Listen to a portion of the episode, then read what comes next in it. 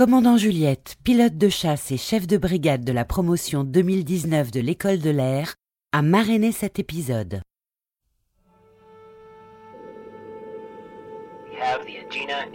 Fusée Agena en vue. Elle est juste devant nous. Pour la première fois de l'histoire, deux vaisseaux vont s'amarrer dans l'espace.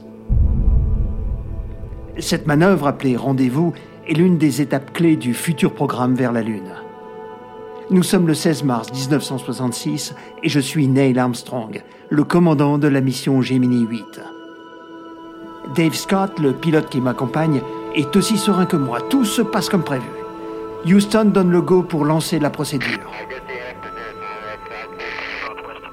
C'est parti. Nous filons à la rencontre de la fusée Agena. Notre vitesse, 8 km secondes, soit près de 29 000 km heure.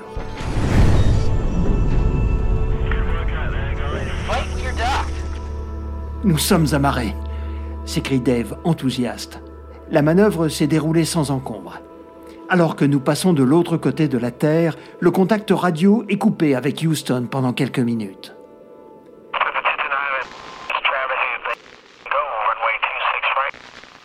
Dave m'indique qu'il y a un problème. Les mauvaises choses arrivent-elles toujours au pire moment possible? C'est le cas aujourd'hui. Notre vaisseau commence à tourner sur lui-même. Ça doit venir de la Géna. Sans attendre, nous désactivons son système de contrôle. Mais la situation empire.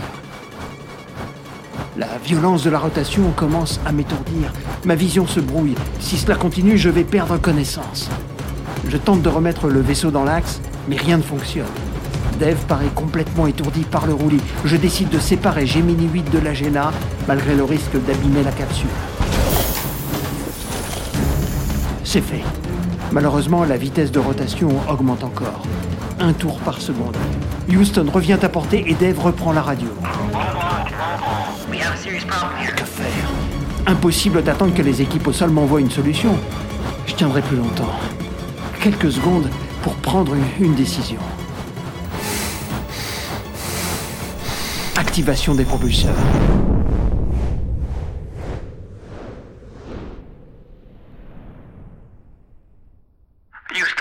Nous avons repris le contrôle du vaisseau.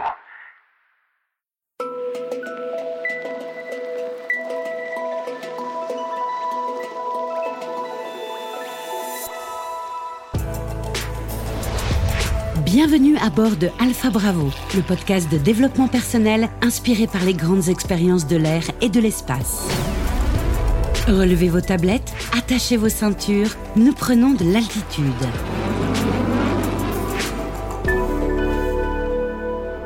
Pour stopper la rotation, Neil Armstrong a activé les gros propulseurs de Gemini 8, ceux destinés à la rentrée dans l'atmosphère.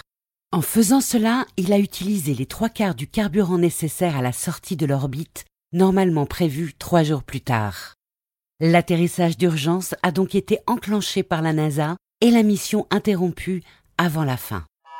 Pourtant, le vol de Gemini 8 a été considéré comme un succès. Il a prouvé que les astronautes sont parfaitement préparés aux situations critiques, particulièrement stressantes. De cet incident, Neil Armstrong, le premier homme qui marchera sur la Lune, gardera le surnom de Mr. Cool. Comment auriez-vous réagi à la place de l'astronaute? La panique vous aurait-elle peut-être plongé dans un tourbillon d'émotions, vous rendant incapable d'agir? Sauver sa vie, n'est-ce pas l'un des enjeux les plus angoissants? Nous utilisons souvent le terme stress comme un mot générique. Pourtant, il convient de le distinguer de l'anxiété. Le stress intervient comme une réaction à un événement bref. Il a été et il demeure indispensable à la survie humaine. C'est une alarme qui se déclenche face au danger. Vous l'avez tous déjà vécu. L'adrénaline se répand dans le corps. Le rythme cardiaque augmente pour envoyer plus d'oxygène au cerveau et aux muscles. Tous les sens sont en éveil, les pupilles se dilatent pour mieux repérer les menaces. Autrement dit, toute l'énergie de notre organisme est concentrée sur un seul objectif, survivre. Superbe système de défense, n'est-ce pas? Cela serait sans compter l'ambivalence du stress. Trop intense, mal maîtrisé. Les émotions se déchaînent et nous empêchent d'analyser correctement les problèmes. Résultat, sous pression, nous prenons les mauvais choix.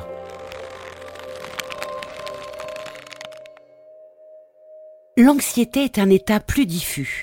Il s'agit d'une réaction cognitive anticipée. Passer un examen, préparer un entretien d'embauche, prendre la parole en public, nous avons peur de l'échec. Une fois encore, l'anxiété est un puissant moteur pour surmonter ce risque. Elle nous contraint à nous préparer le mieux possible. S'entraîner et prendre confiance en ses capacités pour miser sur le succès, voici la raison d'être de nos angoisses. Mais si elles deviennent envahissantes, au point d'impacter notre quotidien, notre corps et notre mental défaillent. Le moment serait-il venu de se réconcilier avec le stress et l'anxiété? Comment parvenir à les dompter pour qu'ils deviennent nos alliés plutôt que nos ennemis? La maîtrise de soi est une qualité nécessaire pour un pilote de chasse. Si elle est innée chez certains, rassurez-vous, chacun peut la développer. Au début de leur formation, les élèves de l'école de l'air suivent des cours théoriques de facteurs humains, dans lesquels sont abordées les thématiques de stress et de biais cognitifs. Ils pourront très vite les appliquer car les occasions ne manquent pas. Mise en situation de commandement, prise de parole en public, formation de parachutisme et de survie par exemple. Lorsque le jeune pilote intégrera un escadron, un parrain sera désigné pour le guider dans son travail. Ce métier est extrêmement exigeant, mais il s'apprend. Un geste répété de nombreuses fois sera plus fluide et deviendra même un automatisme. Un geste répété de nombreuses fois sera plus fluide et deviendra même un automatisme. Rien de mieux pour avoir confiance en ses capacités. Il n'y a plus d'inconnu, le pilote connaît la manœuvre. Avant d'arriver au sommet de son art à la qualification de chef de patrouille, le pilote de chasse a pendant de nombreuses années pu compter sur la transmission de ses anciens. Au-delà des entraînements, les officiers de l'armée de l'air et de l'espace sont formés aux techniques d'optimisation du potentiel, les TOP. Il s'agit d'une boîte à outils permettant d'améliorer sa vigilance de manière autonome et de mobiliser ses capacités cognitives, physiologiques et émotionnelles. La commandant Juliette se souvient qu'elle avait utilisé une de ces techniques lorsqu'elle se préparait à passer la qualification de chef de patrouille, le signe-signal d'ajustement réflexe. Cela consiste à associer un mouvement simple et une image positive. Par exemple, serrer son poing en visualisant sa réussite. À force de répétition, le cerveau sera conditionné. Lorsque le niveau de vigilance sera faible ou que la situation vécue provoquera un stress excessif, l'exécution de ce geste permettra de reprendre le contrôle. L'expérience associée au top, c'est redoutable d'efficacité.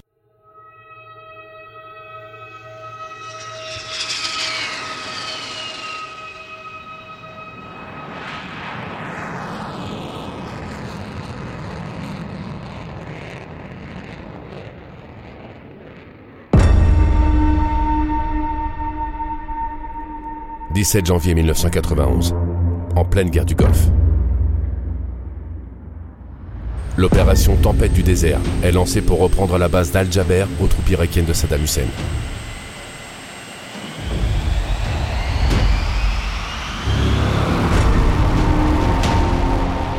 Aux commandes du Jaguar A91, je vole au-dessus du désert du Koweït. Il n'y a aucun point de repère. Et il ne faut pas trop compter sur les systèmes de navigation, très rudimentaires.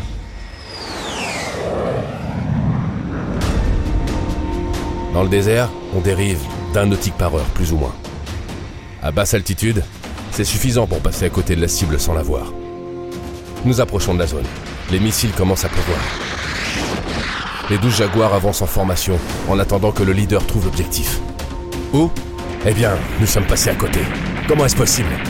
Les tirs nous dispersent alors que je vire pour chercher l'objectif. Un missile vient de toucher l'avion. Il bascule à 90 degrés. Cette fois-ci, je m'en sortirai pas. Quelques secondes s'écoulent. J'entends enfin toutes les alarmes qui sonnent depuis l'impact. Il y a un incendie à l'arrière de l'appareil. Je reprends le dessus car rien n'est encore joué. Il faut éviter de s'éjecter en territoire ennemi. Je vais ramener l'avion à l'aérodrome. L'appareil est réactif. Je n'ai pas de problème de pilotage pour reprendre de la hauteur. Je tente de voler en piquet pour essayer de souffler les flammes, mais ça ne marche pas. Accompagné du reste de la patrouille, j'arrive à rejoindre la base. Je me pose sur la piste. Mes pneus ont-ils brûlé? On verra bien.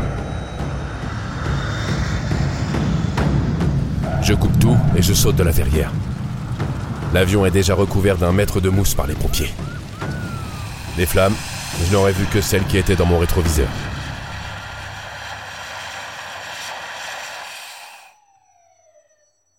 Touché par un missile sol-air, le Jaguar A91 du capitaine Jean-François Humel est aujourd'hui exposé au musée de l'air et de l'espace. Il porte encore les stigmates de cet engagement dans la première guerre du Golfe. En un laps de temps très court, les pilotes d'avions de combat doivent analyser les situations et prendre les meilleures décisions. Comment les aider, avant chaque mission, à garder tout leur sens en éveil pour faire face aux imprévus? Cela commence dès la préparation de la mission. Au-delà de la tactique elle-même, une attention particulière est portée à la question des cas non conformes. Que faire si un coéquipier est touché? Cela ne s'improvise pas. Le briefing d'avant-vol auquel participent tous les membres d'équipage permettra de revoir le déroulé de la mission et la sécurité des vols. C'est une belle façon de créer une cohésion d'équipe et de renforcer la projection mentale de réussite. Ensuite, les commandants de bord font le tour des appareils avec les mécaniciens. Une habitude qui les place dans de bonnes conditions cognitives. Certains auraient même des rituels comme toucher le nez de leur avion ou encore leur casque, autant de gestes qui rassurent.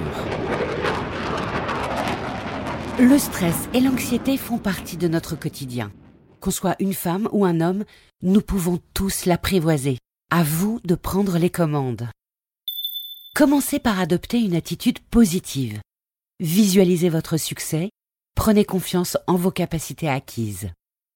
Inspirez-vous de la discipline militaire pour garder une bonne hygiène de vie. Une activité sportive pour décompresser et un sommeil réparateur, autrement dit, un esprit sain dans un corps sain. Voilà 2000 ans qu'on le répète. N'hésitez pas à parler de vos angoisses avec vos proches. Votre médecin sera également là pour vous conseiller un accompagnement adapté enfin et surtout respirez.